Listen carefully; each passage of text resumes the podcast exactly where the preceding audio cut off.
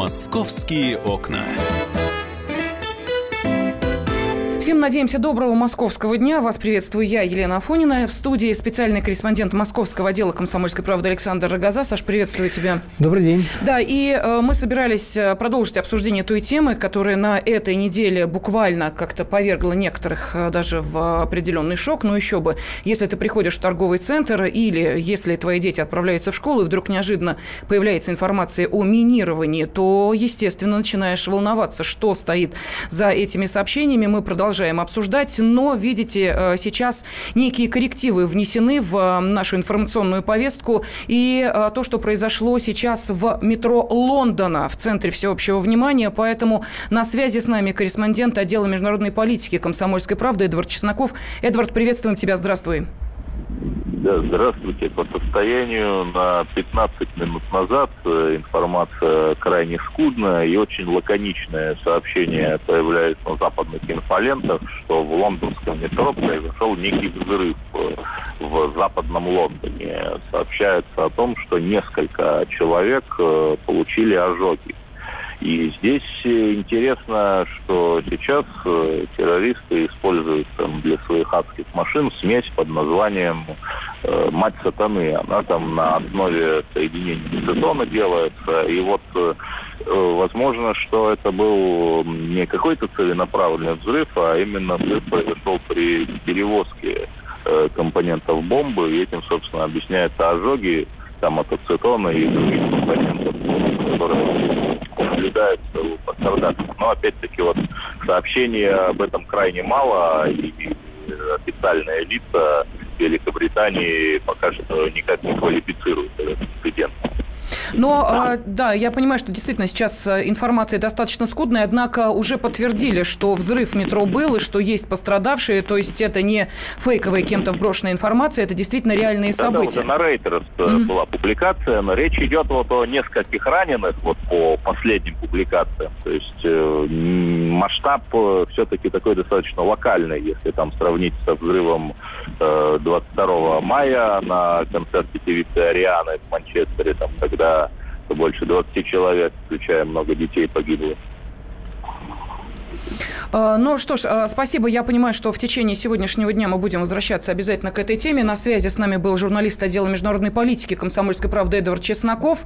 И а, я смотрю по информационным лентам, пока более подробной информации нет. Известно о том, что источником взрыва мог быть белый контейнер, кем-то оставленный в сумке в проходе вагона около дверей. Инцидент произошел на станции Парсон Грин в задней части поезда, то есть в последних вагонах. И в результате инцидента пострадали люди, у них э, ожоги. Ну вот э, такая информация есть. Будем обязательно в течение сегодняшнего дня, ну и, разумеется, в наших информационных выпусках более подробно об этом рассказывать. Ну а теперь о тех, собственно, предупреждениях, которые, увы, э, действительно заставили людей поволноваться. И более 100 сообщений якобы заложенных взрывных устройствах в 11 областных центрах и республиканских столицах Поволжье, Сибири, на Дальнем Востоке. Вот за эти несколько дней были потом Санкт-Петербург и э, Москва. Саша, ну вот я так Сначала понимаю, что... началось с Москвы. С Моск... В Питере потом уже, да, на, на, на следующий день после Москвы. Я напомню, что началось все в среду. Э, около 100 объектов были так, в кавычках, заминированы. То есть появились звонки о том, что в зданиях находятся бомбы. В основном это торговые центры, около 20, э, несколько вузов, э, железнодорожные вокзалы, э, а вчера уже появилась информация о школах. Причем примечательно, вот по словам источников, а, звонки идут с анонимных номеров. Скорее всего, используется IP-телефония, которая скрывает номера, и очень сложно отследить, где находится точка входа. Да? И э, по той информации, которая есть, эти звонки, они, судя по всему, записаны заранее, потому что э, явно синтезированные голоса. Э, то есть, э, скорее всего, заложено все в программу, и в определенный момент совершается звонок на определенный номер. Звонят силовикам э, в основном, но и при этом была информация, что некоторые звонки поступают на службу скорой помощи. То есть, заранее все расставлено по полочкам, и, видимо, вот этот план, э, он вводится там и растягивается на несколько дней, дней. Э, есть разные версии, и, конечно, нельзя э, не учитывать, что появляются затем подражатели. В основном это касается, наверное, людей с неустойчивой психикой и школьников. Но основная часть звонков, где-то 90%, она вот через IP-телефонию и ну, Э, Очевидно, Саш, что это а, а, Ну, спланированная акция. Да, акция. Скажи, пожалуйста, тебе наверняка удалось пообщаться с кем-то из специалистов в этой области, потому что, может быть, действительно людям технически не продвинутым сложно понять, насколько э, можно вот такую масштабную операцию осуществить, насколько просто или, наоборот, сложно это сделать. И э, я думаю, что сейчас у нас будет возможность услышать один из комментариев тех, с кем ты общался. Это заместитель руководителя лаборатории компьютерной криминалистики компании группа IB Сергей Никитин. Вот давайте послушаем, что он рассказал по поводу того, насколько сложно или просто а, устроить подобную акцию? Ну, ничего там суперсложного в этом нету. То есть э, сами там технологии, которые позволяют спрятать ваш IP-адрес, э, купить там какой-нибудь VPN в разных странах еще, которые друг с другом не очень взаимодействуют. Технического уровня небольшого для этого не нужно. Но на самом деле это может сделать даже один человек без всяких проблем. Я думаю, что там э, основная техническая сложность это записать сообщение, да, каким-нибудь голосом. Может быть, там генерируется голос, я не знаю, да. Наверное, логично было бы, чтобы именно в, в какая-нибудь фоноскопическая экспертиза не могла определить принадлежность важно. Сейчас есть куча синтезаторов голоса. Но вот выйти на реальный IP-адрес – это задача очень непростая по той простой причине, чтобы его получить, нужно обратно пройти по всей цепочке этих серверов. Ну а, естественно, никто просто так никакие данные предоставлять не будет. Угу.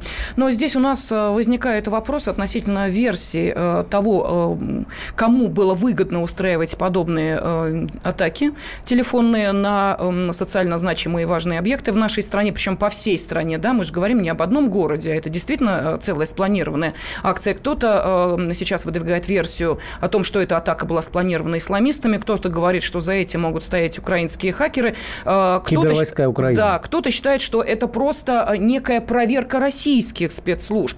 Вот, э, Саш, э, можно более подробно об этих версиях? Вот какие сейчас в приоритете? Ну, во-первых, по словам источников, э, вот этот голос синтезированный или нет, но он говорит с украинским акцентом, но это как раз-таки, как вот сказал предыдущий эксперт, может, могут делать именно для того, чтобы скрыть исходный голос, то есть видоизменить его настолько. А, наверное, очевидно для всех, что сейчас пытаются, наверное, проверить на как реагируют российские силовики.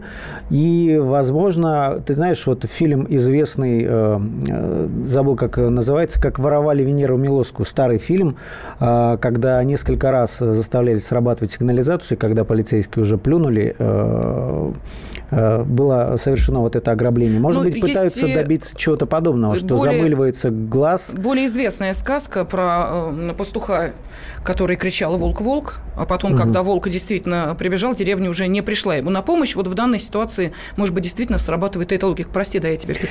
Ну, да, собственно, я закончил эту мысль. Наверное, добиваются этого, и нельзя, наверное, сбрасывать со счетов, что пытаются ввести панику. И вот э, вчера общались с э, известным криминалистом-психиатром Михаилом Виноградовым, угу. который как раз-таки объяснил, э, почему именно сейчас эта атака происходит. Ну, вот давайте послушаем. Психиатр-криминалист Михаил Виноградов, эксперт своей области, который объяснил, чем может быть вызвана вот эта волна, которой подвергаются сейчас и школы, и другие культурные и социально значимые объекты, волна вот этих террористических звонков. Всегда есть сезонные такие преступления. Весеннее обострение и осеннее обострение. Вот на этом обострении люди, которые хотят досадить России, они и играют. Достаточно запустить механизм страха, как люди между собой начинают делиться. Слышал, видел, знаешь, а вот я вчера слышал, и вот это вот как лавина, как ком катится по всей стране. И выбраны, конечно, те регионы, которые легче поддаются панике. Мы сейчас э, слышали Михаила Виноградова. У меня вопрос, э, по-вашему, кому нужны эти ложные минирования э, зданий? Вот с этим вопросом обращаемся к нашим радиослушателям. Пожалуйста, телефон прямого эфира 8 800 200 ровно 9702. Можете прислать сообщение на WhatsApp и Viber 8 967 200 ровно 9702. Но вот кто-то написал, что я думаю, это планомерная атака американских ЦРУ действует. Московские окна.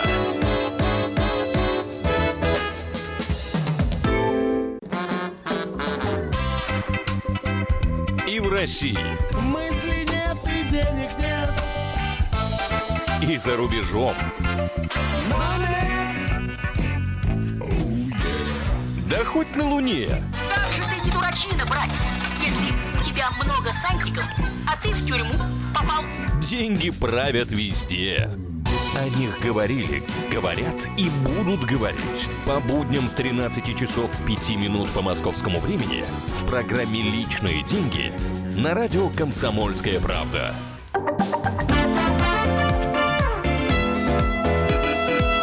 «Московские окна».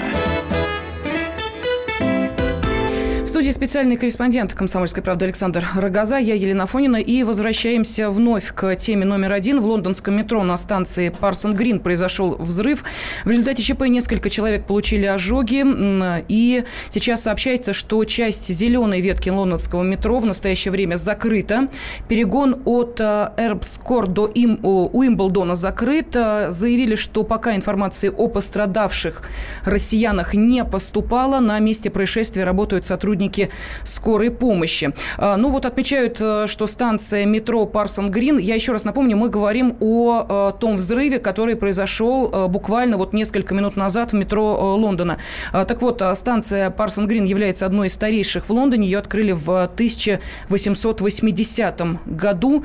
А, ну и вот сейчас выясняют, почему, собственно, мог произойти этот взрыв. И появились сообщения, что несколько человек очень сильно обожжены. Их волосы буквально Э, сожжены. Э, и очевидцы в Твиттере пишут, э, люди были явно потрясены, сотни людей, вооруженная полиция побежала к станции.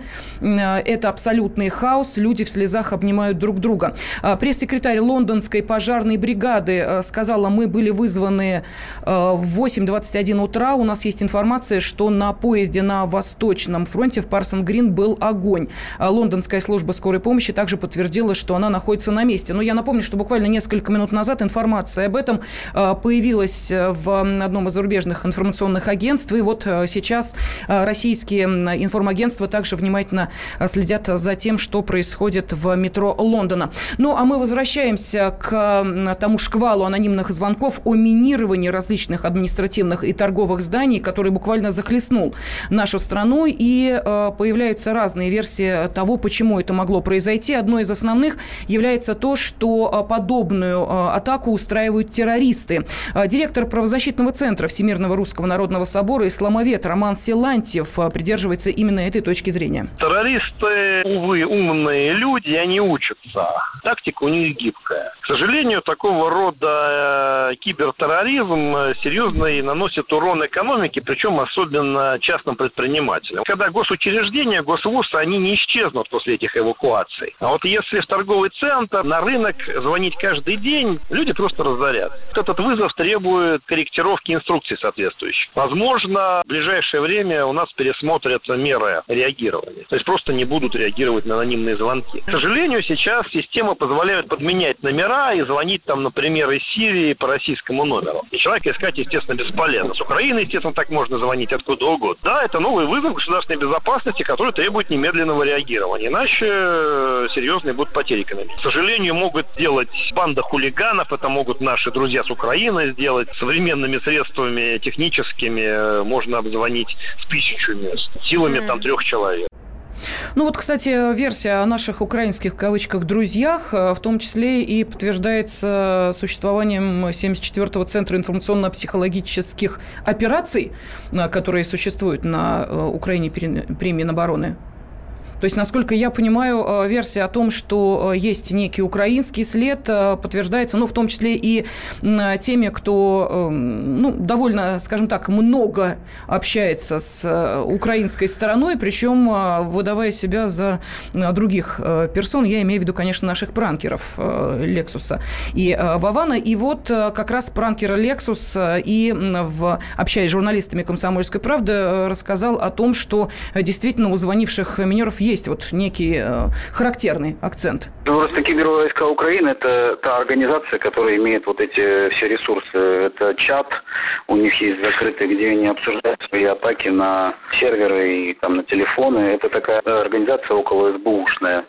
Года два назад они использовали ту же самую схему, бот, который звонит, в том числе и на наших номерах фейковых. Это точно их э, схема, их след, потому что никто уже спецслужб этим вряд ли бы стал заниматься, хотя, я, может быть, им дали специальные указания. Они себя позиционируют как добровольческие отряды, которые работают по интернету. То есть, того, что я слышал, акцент явно украинский записанный, как бы они там его не пытались скрыть, а ресурсы есть именно вот в этой организации. Я забыл, как зовут этого лидера, по-моему, там Докучаев, парень, который был близок к Геращенко. Ну, мы сейчас слышали Алексея Столярова, он же пранкер Lexus. И вот нам пишет Александр, никакие это не террористы и не спецслужбы США. Абсолютно понятно, а, что это украинцы-любители сделать какую-нибудь пакость России. Вот так вот. Ну, там не украинцы, там хохлы написано. Но, тем не менее, Саша, пожалуйста. Ну, не знаю, сейчас, да, конечно, это самая основная версия. И как вот э, уважаемый пранкер Lexus сказал, что это добровольческие отряды, так сказать, хакеров, да, которые, ну, наверное, они могут э, взять взять на вооружение вот такую тактику, хотя я личного не исключал бы, что э, этим может заниматься и более серьезная организация с более серьезной подготовкой. Почему нет? Это не э, требует каких-то э, больших ресурсов. Вот э, мы э, с тобой в первой части программы э, слышали комментарий Сергея Никитина, это специалист э, такой большой по кибербезопасности. Он говорил, что Теоретически это при определенной подготовке мог сделать даже один человек. Ну, неделю, может быть, у него заняла бы эта подготовка для того, чтобы техническую базу, там, оплатить телефонные звонки через IP-телефонию, а, купить э, так называемые тоннели в туннелях. Э, это, ну, получается, ну, условно говоря, сигналы, которые дважды э, закрываются, то есть их вычислить очень mm-hmm. сложно. И, собственно, записать эти все голосовые сообщения и через специальную программу расставить, кто когда звонит. Я бы бы лично не исключал даже такой вероятности, что вот сейчас, к сожалению, разлет версии очень большой. От какой-то большой организации, там, типа исламского государства или там каких-то спецслужб, до какого-то хулигана банального, который сейчас сидит, посмеивается, как он э, навел шороху, что называется. Да, и вот, кстати, эту версию э, в том числе поддерживает эксперт в области безопасности Александр Власов. Может быть, это просто какая-то игра. Этого тоже исключать нельзя. Вот эти все как бы молодежные группы в соцсетях, квесты там и все остальное, что, что хотите, да, флешмобы. Этого исключать нельзя. С другой стороны, мы же постоянно видим, что происходит э, некое тестирование возможностей социальных сетей, там, тестирование по влиянию на умы разных групп. Поэтому, мне кажется, к этому нельзя относиться так снисходительно, что это там психи или молодежные игры. Мне кажется, надо правоохранительные органы должны за этим достаточно серьезно следить и смотреть, э, кому это выгодно, как развивается эта ситуация. Да, ну и э, сейчас э, Росгвардия, конечно же, привлечена к проверке сообщений об угрозах взрывов на социально значимых объектах в России. Ни одно из них не подтвердилось. И уже есть э, задержаны несколько подростков. Э, были задержаны в рамках расследования об анонимных звонках с угрозами взрывов. Но в отличие от настоящих телефонных террористов, подростки использовали обычные телефоны. Именно поэтому правоохранительным органам легко удалось установить их личности и местоположение. И вот, в частности, один из них, 17-летний житель подмосковного Волоколамска, заминировал по телефону Дворец спорта, и в отношении него уже возбуждено уголовное дело по статье 207 заведомо ложное сообщение об акте терроризма. Ну вот, э, Лен, я добавлю, что вчера, когда начался вал звонков о заминированных якобы школах, там как раз-таки часть звонков э, явно детские голоса. А в этом случае принималось решение не эвакуировать школы, но их находят. И я на всякий случай напомню, что вот просто звоночек, а уголовная ответственность начинается с 14 лет, это до 3 лет реального срока. Угу. Или штраф до 200 тысяч рублей. Так что вот этому подростку 17-летнему вполне эм, реальное наказание грозит. Ну, а э, какие потери финансовые, какие убытки э, понесли бизнесмены, э, которые, как мы понимаем, получили такую э, утерянную выгоду из-за того, что э, люди были эвакуированы из торговых центров. Вот, э, подсчитали деньги и, честно говоря, прослезились. Но так ли велика сумма? Вот об этом хочется спросить корреспондента отдела экономики «Комсомольской правды» Евгения Белякова. Жень, времени немного, но тем не менее, были какие-то баснословные суммы потери бизнесменов из-за вот этих вот звонков? Да, ну на самом деле были разные оценки, то есть порядка 100 миллионов рублей, но они такие достаточно ну, э, очень сложно их посчитать. Да? С одной стороны, можно просто взять э, дневную выручку, например, того или иного э, торгового центра, посмотреть, что три часа, например, он не работал в силу того, что всех людей эвакуировали, и только потом, через какое-то время, обратно стали запускать. Э, и эти, в этот момент, соответственно, магазины не работали, люди не совершали покупки. Э, и вот по этим оценкам, то есть от 40 до 100 миллионов рублей, вот торговые центры, в которых якобы были бомбы, собственно, потеряли за эти дни. Ну, по крайней мере, вот есть такие оценки. Но, тем не менее, здесь нужно э, понимать, что э, ну, не всегда, например, эти покупки, э, ну, действительно, люди могут отложить просто эти покупки. Mm-hmm. То есть, если они приходили э, или хотели прийти э, в, эти, э, в этот магазин, да, допустим, но не смогли в этот день, они, если эта вещь им нужна, они придут в следующий день, да, если это э, речь не идет о покупке, не знаю, стаканчика кофе, например, да, или какого-то десерта, допустим. Э, если это какая-то крупная покупка, не знаю, вещь какая-то, бытовая техника и так далее. Так что здесь э, это может окупиться дальше. Либо они пойдут в другой торговый центр, купят там. То есть у других торговых центров, может быть, выросла от этого выручка. Так что э, здесь э, ну, очень сложно. Конкретные торговые центры, да, наверное, кое-что потеряли. Но я не думаю, что здесь речь идет о каких-то действительно баснословных суммах. Mm-hmm. По крайней мере, вот каждый конкретный предприниматель, который сидит там, ну, потерял, я думаю, не так много. Ну, да, понятно, спасибо. Того, Женя, у нас время заканчивается. Да. Журналист отдела экономики «Комсомольской правды» Евгений Беляков был с нами на связи, а в студии был спецкор комсомолки Александр Рогоза. «Московские окна».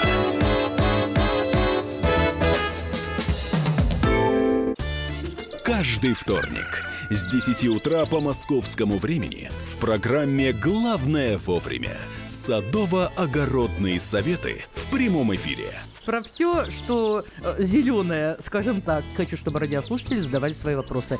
Большой эксперт. Самая удачная находка для всех работников мотыги и лопаты. Тетя Таня Кудряшова. И дети меня зовут мать всего зеленого. Вот такая петрушка на радио «Комсомольская правда». Слушайте и звоните по вторникам с 10 утра по московскому времени.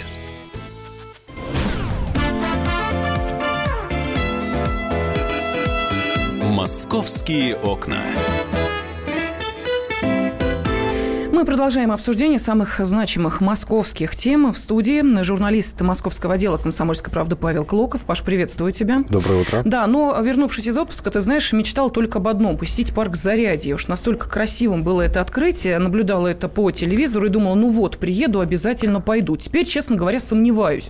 А, потому что, а, да, открылся парк в понедельник для посетителей. И вот, как мы понимаем, за 4 дня а, работы пострадал он заметно по официальному официальным данным уничтожено 10 тысяч растений, разбит сегмент коры стеклянного купола, окно на крыше медиацентра, ну, не говоря уж о э, вытоптанных газонах. И э, появилась информация о том, что сейчас будут восстанавливать все э, то, что было разрушено специально или, может быть, неумышленно. Но и э, у нас есть возможность услышать сразу комментарий руководителя отдела садово-парковой службы парка Зарядье Игоря Софиулина, э, который и объясняет, а почему, собственно, могло такое произойти. За три э, дня эксплуатации, которые оказались очень показательными, когда рекреационная нагрузка превышала в несколько раз э, запроектированную, были, к сожалению, вытоптаны насаждения, напочвенные покровы. Особенно в части сухой тундры, северного ландшафта. Практически 30% в этой зоне напочвенный покров просто вытоптан. Посетители не смотрят под ноги, хотя устроены гравийные дорожки, также э, посетители уютно располагаются на газонах, хотя большое количество газонов у нас не предназначено для отдыха. И только в центральной части у нас располагается большой луг со стриженной частью. Вот там можно отдыхать. Но, к сожалению, посетители пренебрегают э, нашими рекомендациями. Ну и повреждено одно дерево, э, кора дерева повреждена. Как это произошло, тяжело сказать, но вполне вероятно, что проходят э, посетители со сложенными самокатами, вероятнее всего это задели самокатом. Ну вот мы сейчас слышали руководителя отдела садово-парковой службы парка Зарядье Игоря э, Софиулина. А у меня э, вопрос, Паш, а может быть э, действительно не так уж и виноваты те люди, которые устраивались уютно на газончиках или ходили по газонам? Ведь нас же приучили к этому. Пусть не удивляются те, кто потом разводит руки в стороны и говорит, ну мы же таблички везде поставили, а нам парк Горького разрешает, говорят люди. Мы где хотим, там и сидим. Ну вот, может быть, эта логика сработала? И даже не поставили таблички, их не было сначала при открытии. Получилось так, что действительно парк не готов был к открытию в том плане, что э, посетители просто не знали, как себя вести. Угу. Вот сейчас говорят, что нужно было поставить ограждение э, прозрачное, чтобы растения эти были видны, но и было понятно, что не надо туда идти. Почему же не поставили, спрашивается. А почему же те же самые таблички не поставили? Потому что у нас действительно на многих газонах люди привыкли ходить. И есть такие специальные сорта, по которым можно ходить, которые выдерживают нагрузку и потом восстанавливаются прекрасно. А, мы же знаем, как в Европе там лежат да, на газонах устраивают пикники. В парке Горького у нас то же самое происходит. Здесь просто даже охрану не предупредили. Я общался с охранниками, они говорят, нам никто не сказал, что нельзя ходить. Поэтому мы... Сейчас они э, предупреждают и говорят, пожалуйста, не заходите. Вот я пытался зайти просто ради эксперимента, да, шагнуть. Мне сразу нет, нет, нет, все, нам запретили. А там волонтеры есть? Ведь говорят, что были волонтеры в этих э, ярких жилетах, которые были. должны были предупреждать? Были, но их э, что-то около 20 человек. И на такую территорию, по-моему, это мало. Да и к тому же они не могут ничего сделать э, практически ценного, так скажем. Вот mm-hmm. я общался с ними, это школьники. Конечно, они могут сказать, э, пожалуйста, там не трогать этот цветок. Ну, кто их послушает, грубо говоря, да?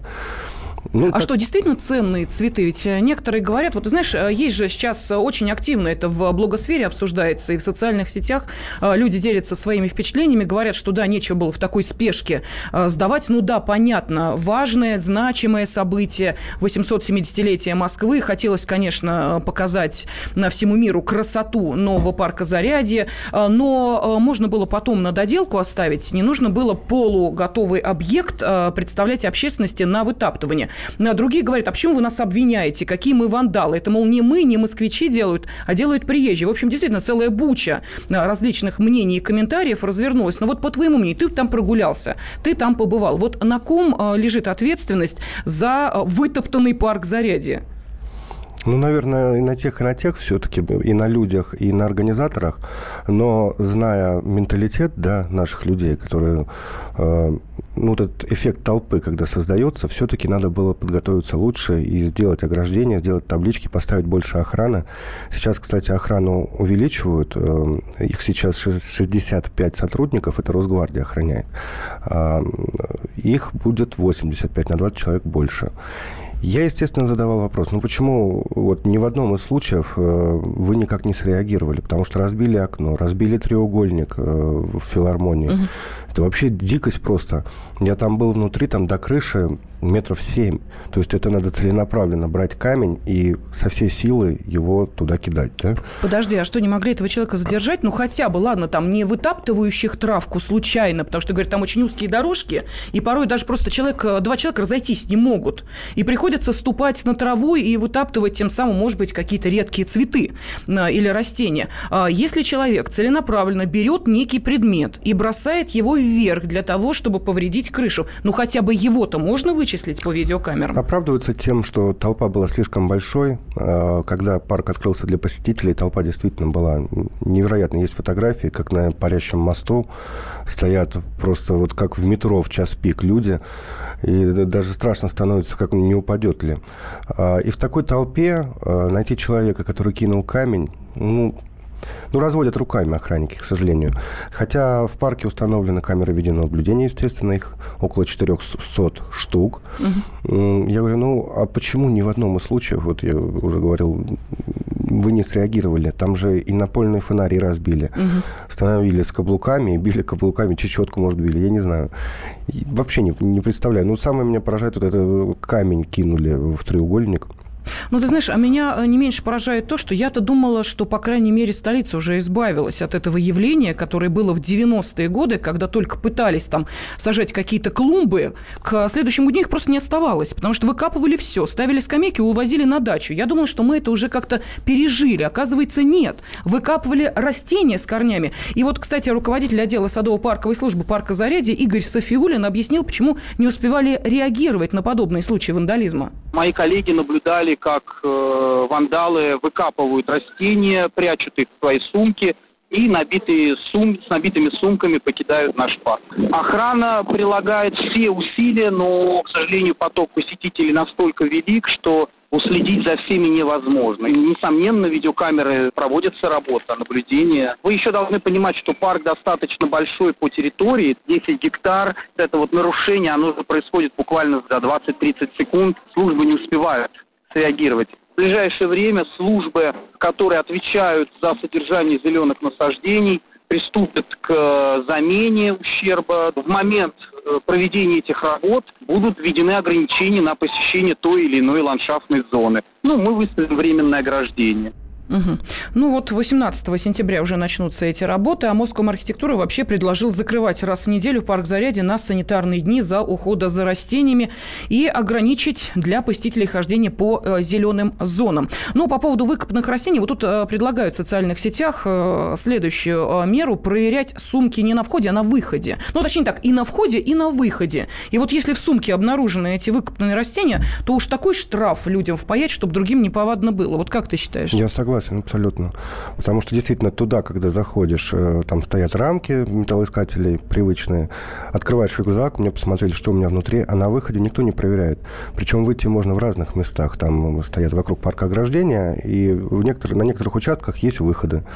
Если действительно там поставить охрану которая бы это проверяла, я думаю, толк бы был.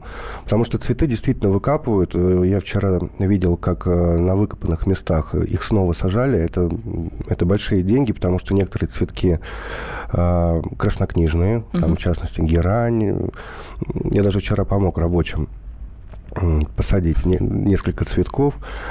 Все действительно происходит очень быстро. Стоит толпа, кто-то раз присел, достает лопаточку из сумки, выкопала в пакетик и пошла домой. То есть э, поймать за руку очень сложно. Ну, вот, так... Ты знаешь, Паш, я, не, я, я логики этих людей, вот, честно говоря, понять не могу. Прийти э, в парк для того, чтобы выкопать куст герани или какое-нибудь растение, которое у тебя, ну, точно не приживется, потому что за ним нужно э, ухаживать, или даже если и приживется, э, то, э, ну, выгода от этого копеечная. Вот что заставляет людей идти на э, такие шаги, я думаю, что мы обязательно э, обсудим с нашими радиослушателями. Просто сейчас время заканчивается, и то, как будет восстанавливаться парк Зарядье, э, мы э, также будем отслеживать. Я думаю, что это не последняя твоя экскурсия в этот парк. Ну, а моя вполне вероятно скоро будет первой. Уж даже не знаю, теперь, наверное, отложить нужно, да? Э, ну, советую, да, месяцок подождать, когда все успокоится. Кстати, интересный факт. Когда открывали парк Горького, а, выяснилось в 1928 году, то же самое было. Толпа похулиганила, есть даже зафиксировано это угу. в, в СМИ, что разбили э, скамейки, несколько фонарей. То есть какой-то возбуждающий эффект вызывает э, новые новые объекты, когда все красиво, все хорошо, и хочется, видимо, это... Кстати, может быть, действительно с психологами. Да, ну вот наш радиослушатель написал, что все-таки что за варвары? Люди строили для людей, они просто все пытаются разрушить. Я не москвич, но неприятно, что существуют такие люди. Вот такой комментарий. Московские окна.